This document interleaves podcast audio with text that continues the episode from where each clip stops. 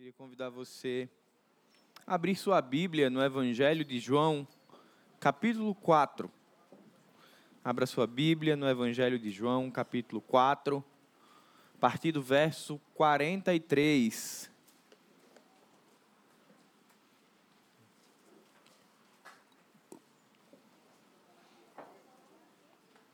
Evangelho de João, capítulo 4, do verso 43 até o 54. Já já nós leremos esse texto. Na semana passada, o pastor Pedro pregou É tempo de crescer. E nós vamos falar algo muito parecido com aquilo que o pastor Pedro pregou na semana passada.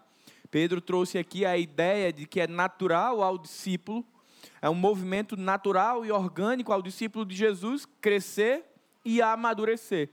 E dentro desse processo de crescimento e amadurecimento, há uma dimensão espiritual muito específica que também precisa ser cuidada, regada, para que cresça e amadureça, que é a nossa fé.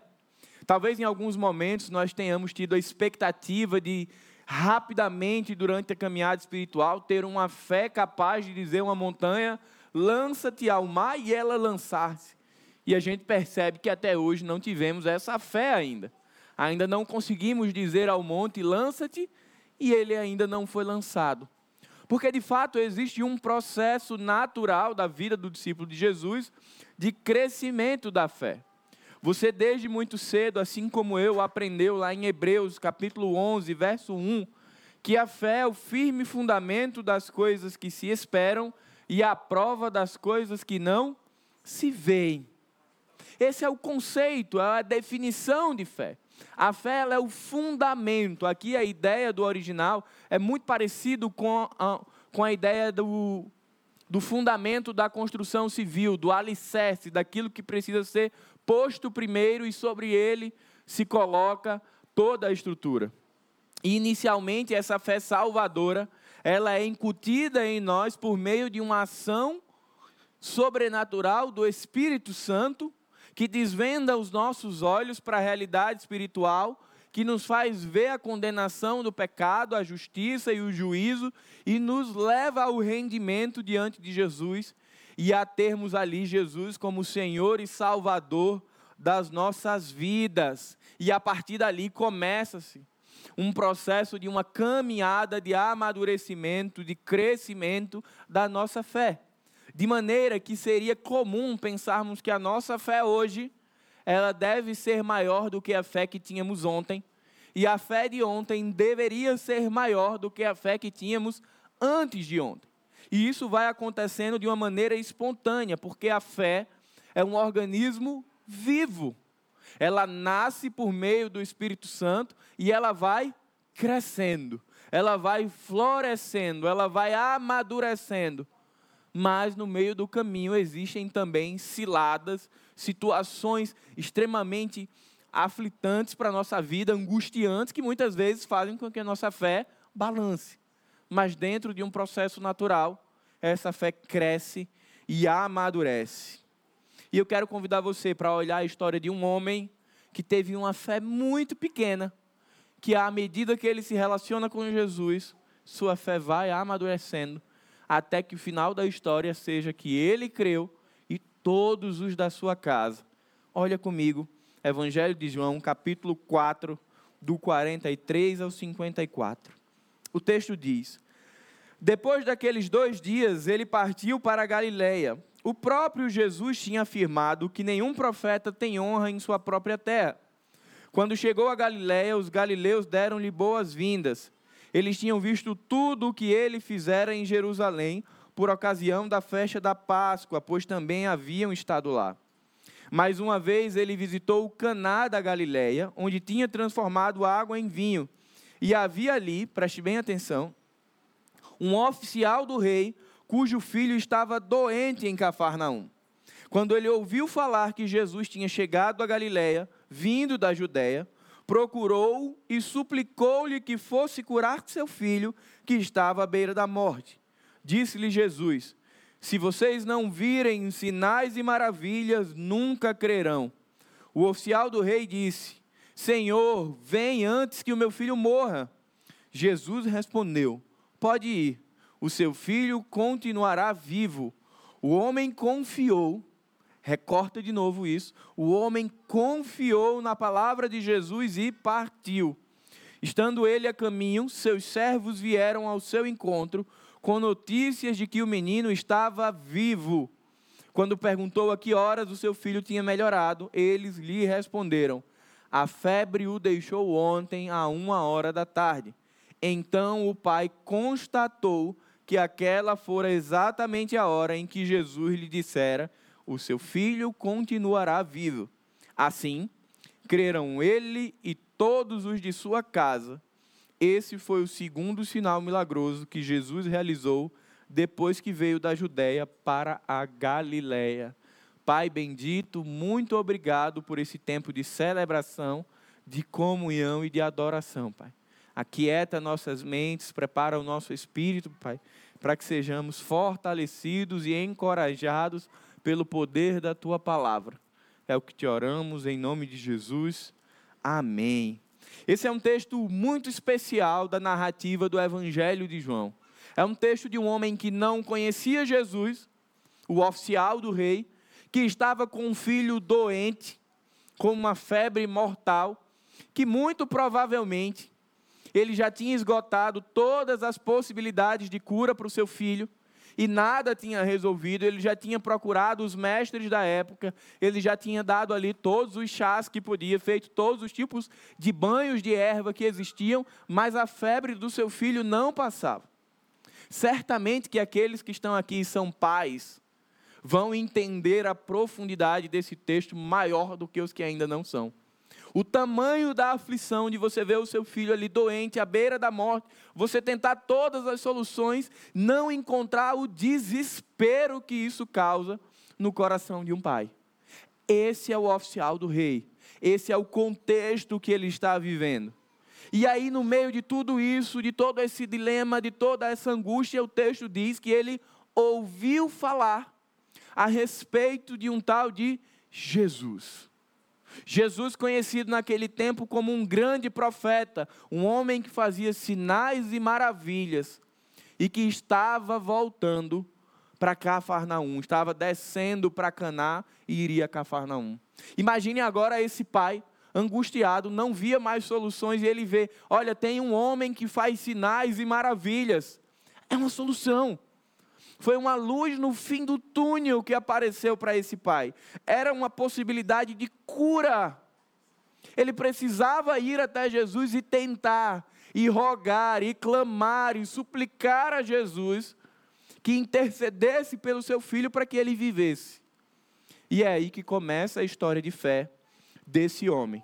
É a partir daqui que a nossa história de fé e amadurecimento começa. Um menino doente, um pai desesperado e Jesus.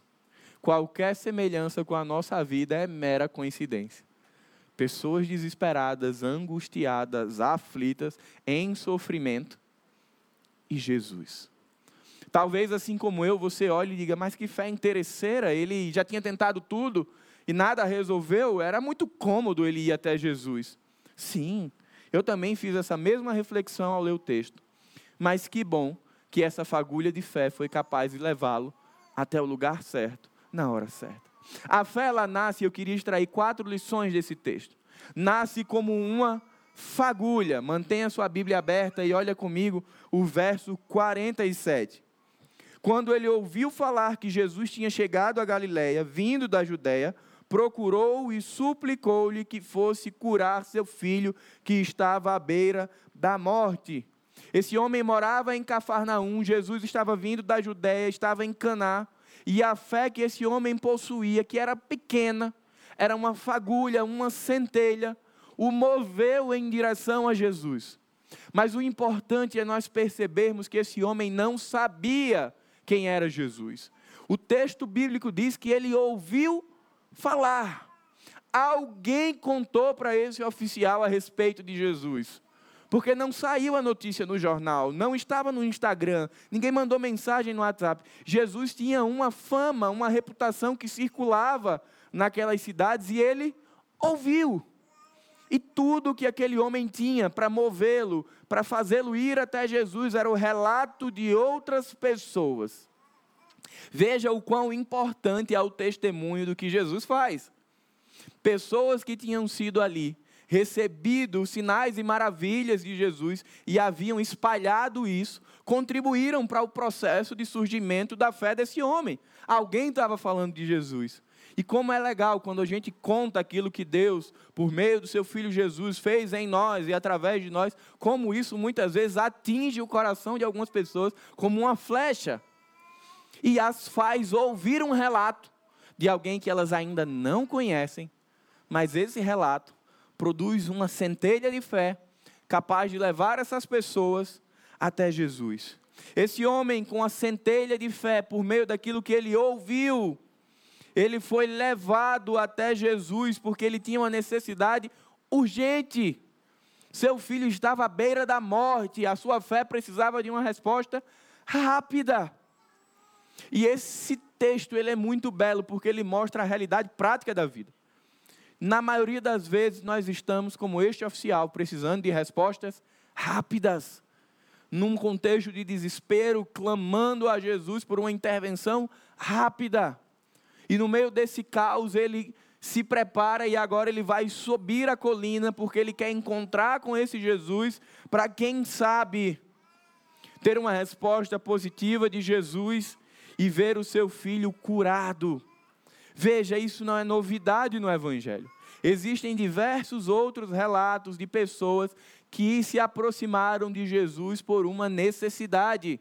Quando você olha os evangelhos sinóticos, Mateus, Marcos e Lucas, e você lê João também, você vai ver diversas pessoas que tinham ali problemas físicos, problemas espirituais, que foram até Jesus porque precisavam de uma cura. Porque, queridos, nós precisamos ter uma mentalidade aberta para isso. Se eu não fui ainda encontrado, flechado pelo Espírito Santo de Deus, eu não tive minha mente aberta para enxergar quem é Jesus. Então é impossível que eu me achegue a Ele sem ser pela via do interesse. Por que, que eu reforço isso? Porque às vezes o nosso coração julgador diz, mas Fulano só procura Jesus quando está precisando. Isso é comum para quem não conhece a Jesus, porque Jesus vira um remédio e as pessoas o procuram quando precisam. Agora, isso não é comum e nem é esperado para quem teve um encontro pessoal com Jesus Cristo e teve a graça de Jesus revelada em seu coração. Aí isso não é correto. Mas para esse oficial do rei e tantas outras pessoas que nós conhecemos, na maioria das vezes, essa fé nasce por uma esperança de ter um problema resolvido. E é essa centelha de fé que é suficiente para fazer com que esse homem creia e para que ele vá até Jesus e use a sua pequena fé para clamar pelo seu filho. Use a fé que você tem. Muitas vezes nós gostaríamos de ter uma fé enorme, mas às vezes a nossa fé é tão pequena quanto a do oficial, capaz muitas vezes de nos levar apenas até Jesus com um problema imediato. Muitas vezes ficamos ali sem ver a totalidade de quem é Jesus, mas crendo que Ele pode resolver o nosso problema. A fé desse homem era tão pequena e tão restrita, tão frágil, tão fraca, que ele encontra Jesus e diz assim: Jesus, vem comigo vai na minha casa. Ele não fazia ideia de quem era Jesus. Ele não sabia que Jesus era o Filho de Deus. Ele não sabia que Jesus era o Messias esperado pelo povo.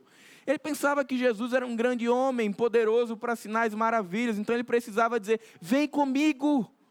Entra no quarto do meu filho, toca nele, fala alguma coisa.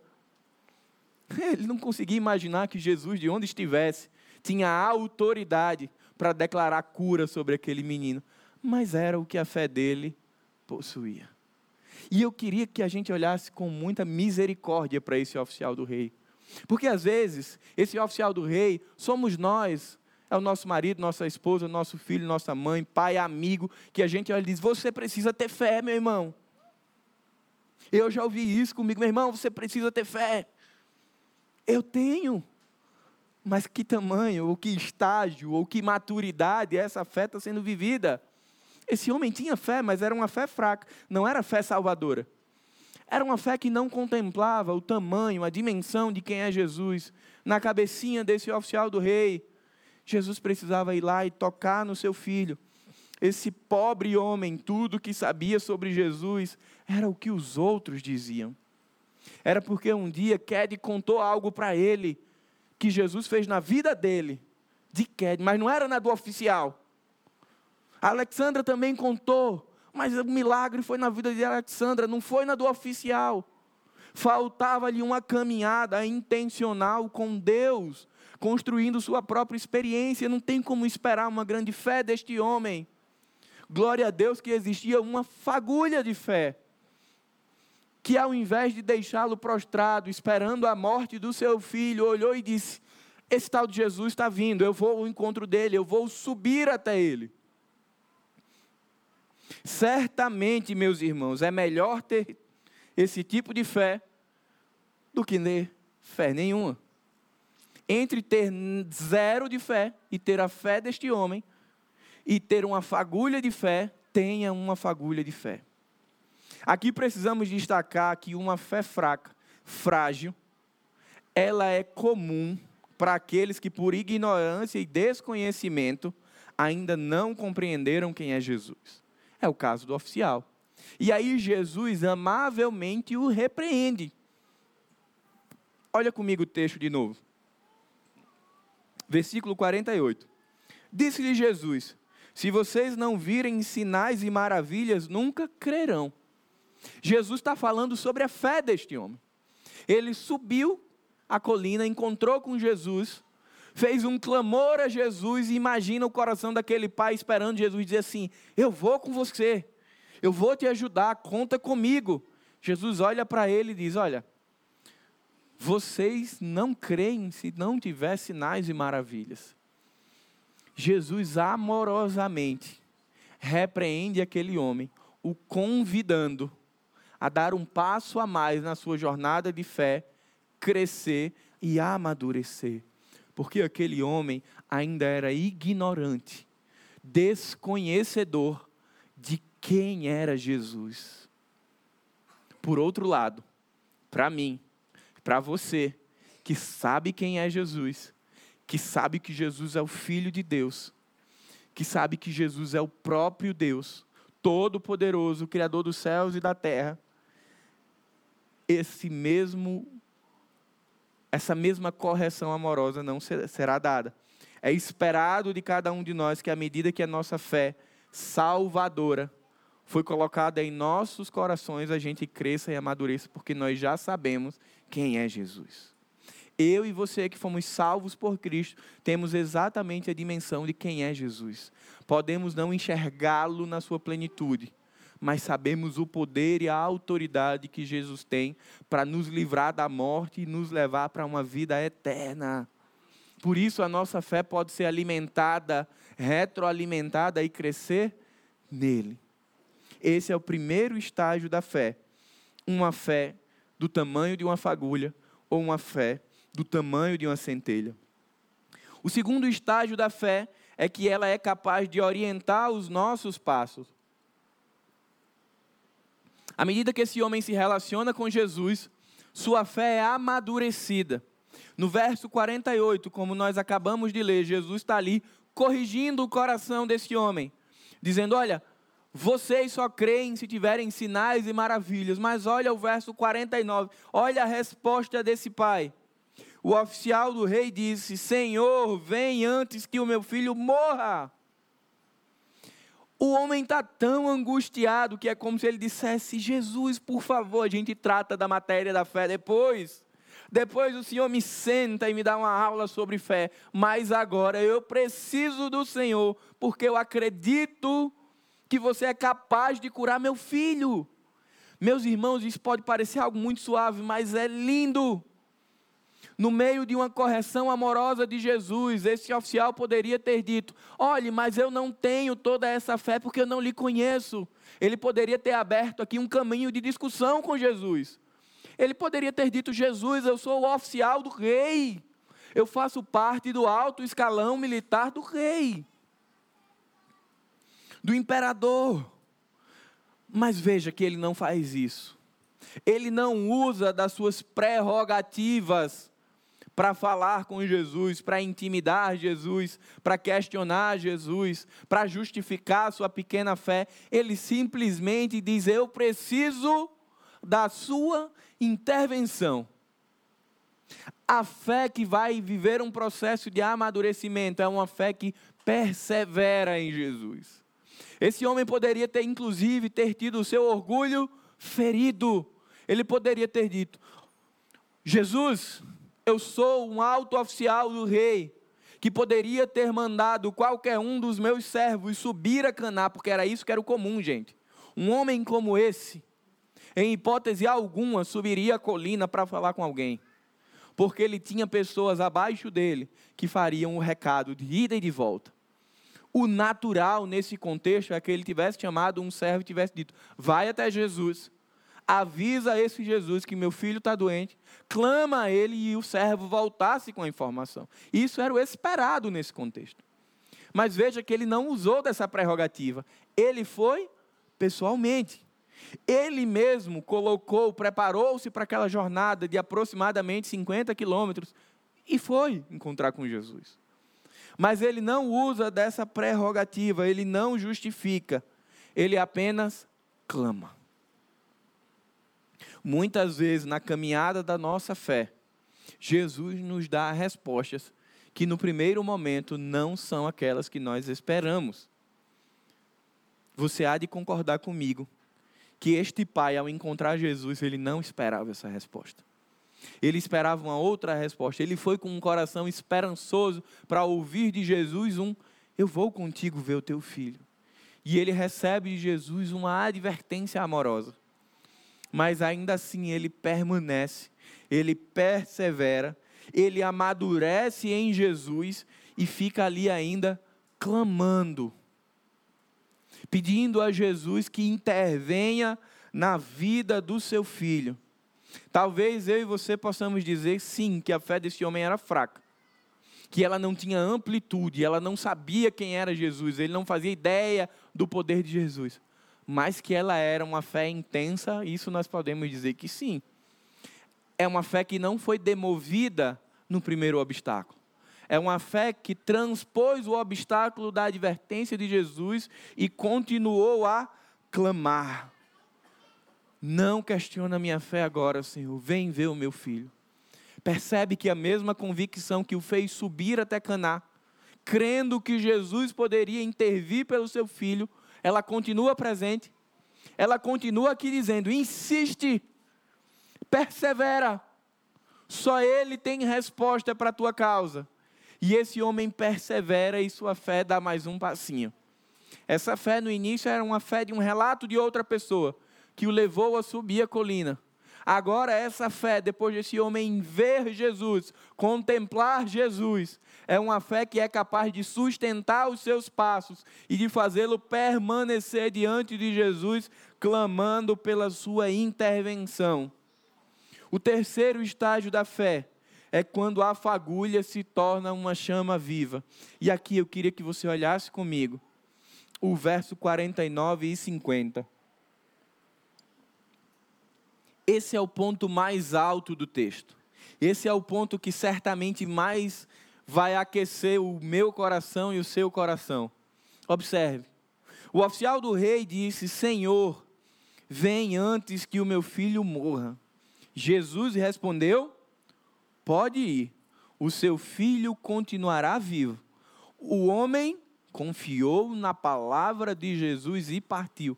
Gente, que coisa extraordinária está acontecendo no coração desse homem nesse momento do relato. Uma fé pequena, que não sabia quem era Jesus, mas suficiente para fazê-lo subir uma colina. Mas era uma fé fraca que limitava Jesus geograficamente e acreditava que ele precisava descer a colina para curar o filho. Aí Jesus o adverte amorosamente, ele persiste, continua clamando, continua pedindo. E aí Jesus olha para ele e diz: Pode ir, teu filho continua vivo.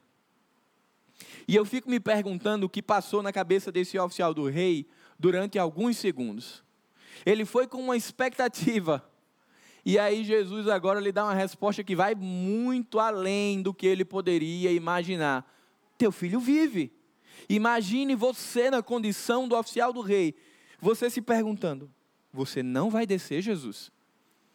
E você cura à distância? Como assim? O senhor não sabe o nome do meu filho? O senhor não sabe há quantos dias a febre persiste? Você não sabe a idade do meu filho? Você não sabe sequer o local da cidade que ele está ah, enfermo? Como essa cura vai acontecer à distância? Tudo isso possivelmente passou em alguns segundos no coração desse homem.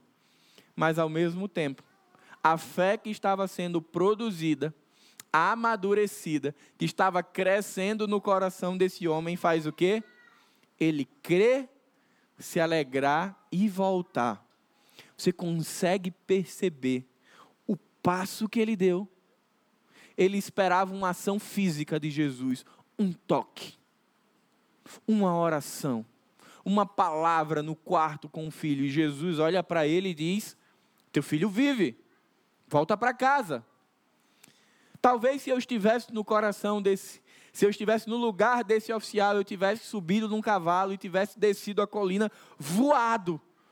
Porque será que realmente essa cura aconteceu?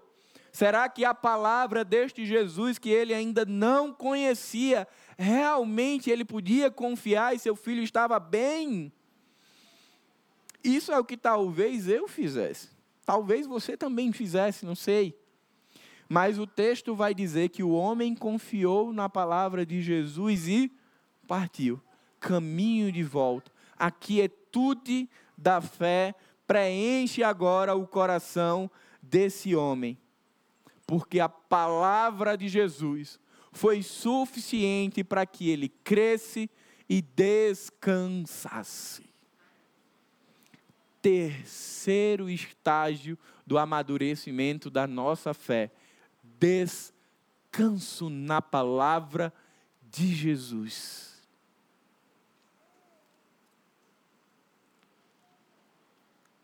A história começa com esse homem aflito, angustiado, choroso, desesperado. Mas no meio disso, ele tem uma palavra de Jesus: Teu filho vive. E o texto eu, eu me emociono a olhar para esse texto porque a ideia é de que esse homem descansou, se satisfez, ele confiou na palavra de Deus.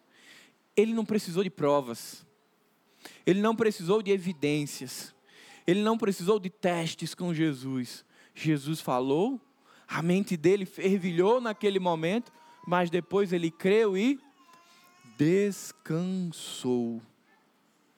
E aí ele volta para casa. Ele sobe no seu cavalo e volta. Vai agora descer a colina, convicto de que seu filho estava melhorando, porque Jesus disse isso.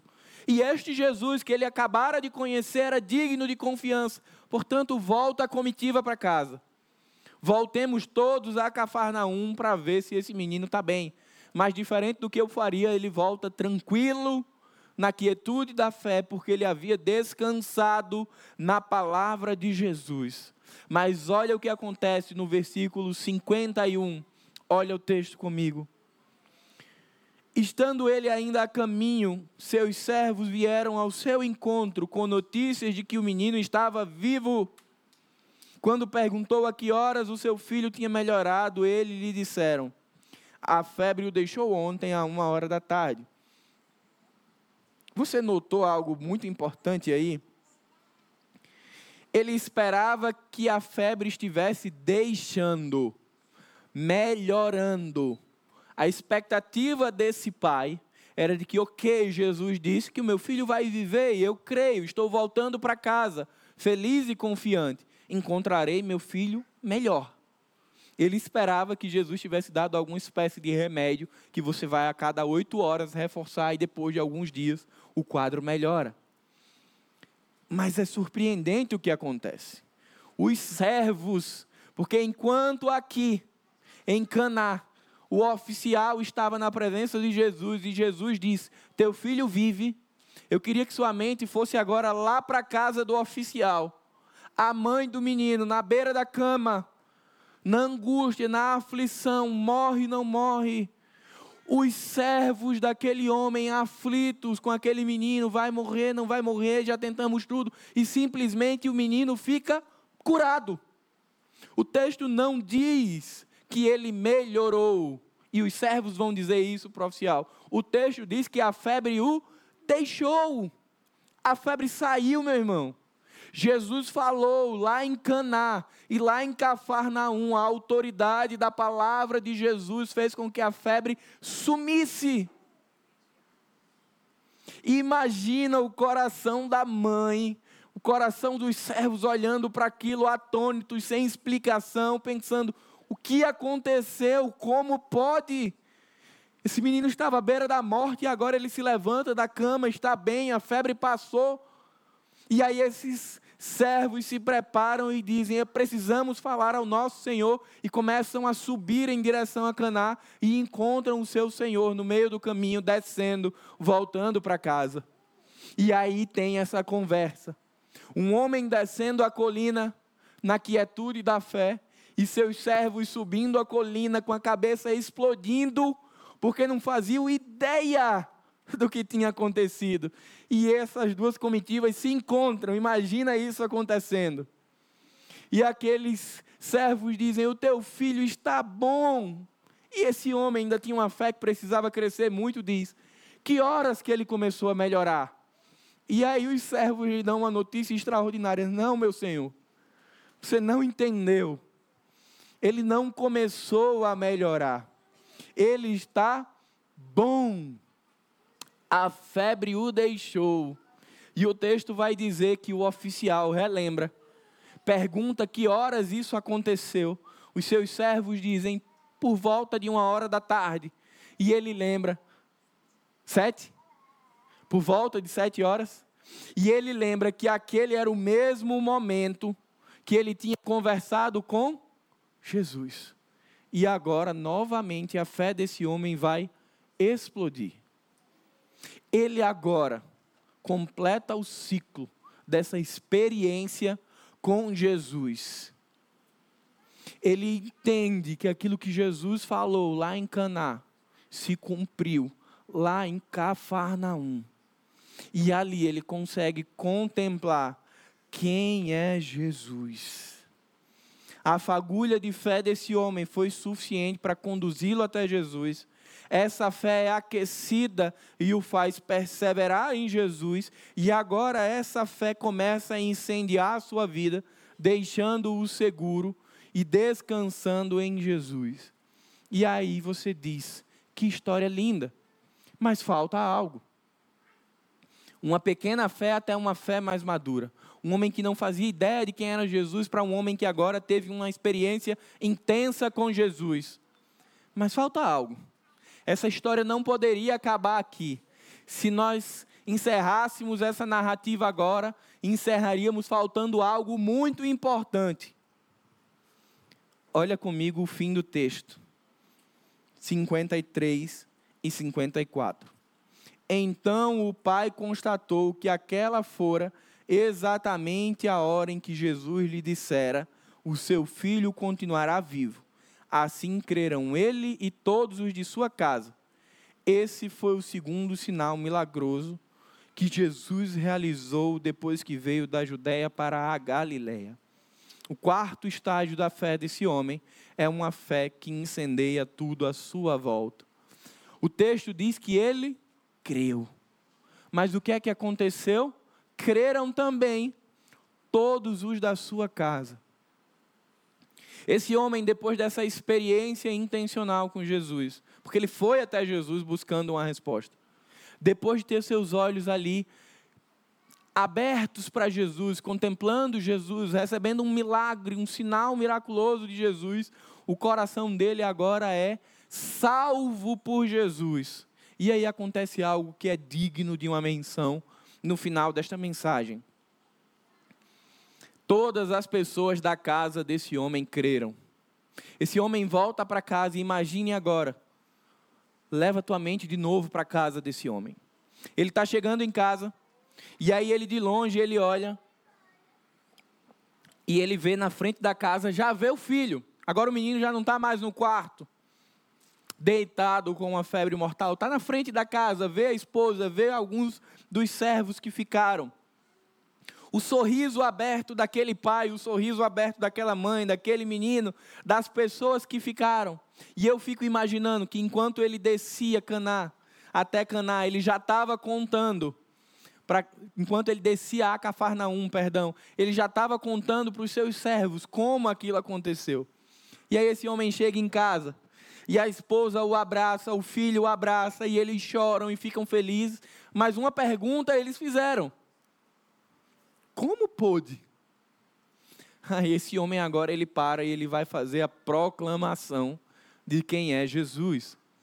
E aí, meus irmãos, é onde eu queria encerrar a nossa mensagem. Uma fé madura é uma fé que proclama. Uma fé sem proclamação é uma fé incompleta. Todos da sua casa creram. Não significa que todos da nossa casa crerão. Nós não temos uma promessa sobre isso. Mas o fato desse homem ser uma testemunha viva do que Jesus é e do que Jesus fez, incendiou o coração dele, incendiou o coração dos seus familiares, incendiou o coração da sua esposa, do seu filho, dos seus servos, e todos creram. Porque esse homem testemunhou de quem é Jesus. Eu e você também temos uma história de milagre. Alguns têm histórias de milagre físicos, né, Suzy? De ações sobrenaturais de Deus intervindo na história humana. Mas talvez nem todos tenham essa história ainda. Mas aqui, cada um de nós que foi salvo em Jesus, temos uma história espiritual a contar. Temos a história, o testemunho da nossa salvação. Quem nós éramos e quem nós somos em Jesus, de para onde nós iríamos e de que tipo de intervenção houve na história para que eu e você estivéssemos aqui hoje.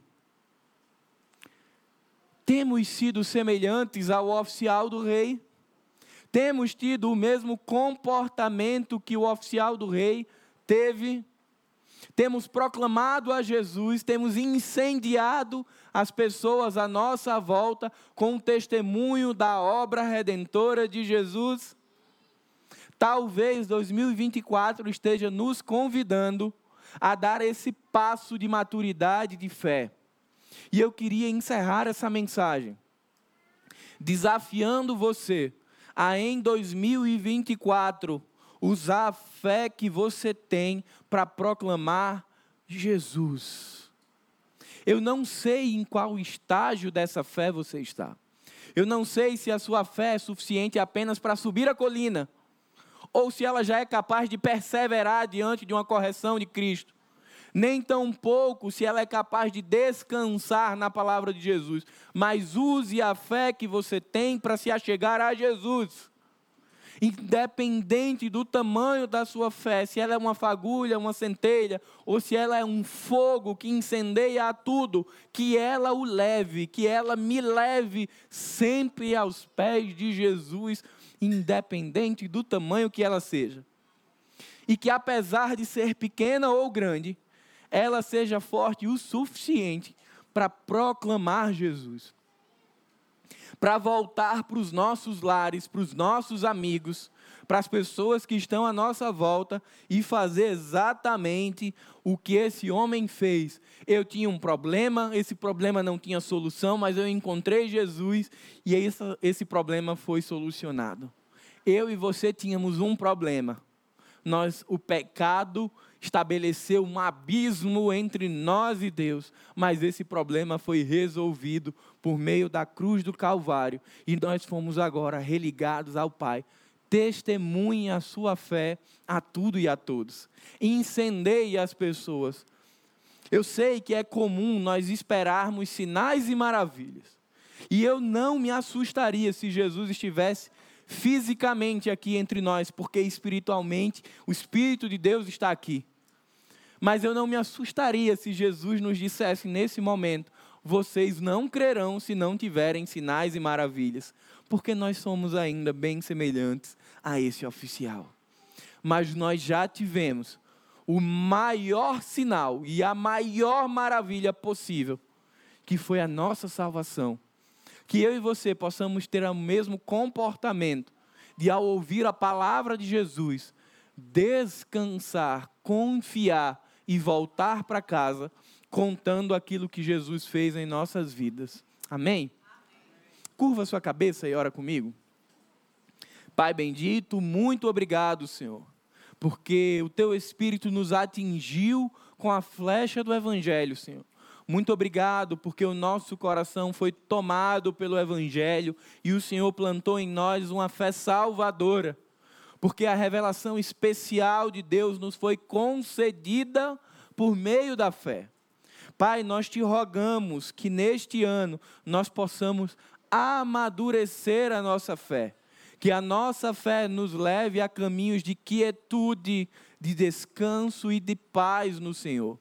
Que sejamos confiantes no poder e na autoridade do que tua palavra diz, Senhor. E que sejamos incendiados por essa palavra e por essa fé. E que outras pessoas conheçam a Jesus por meio do nosso testemunho. Em nome de Jesus, amém.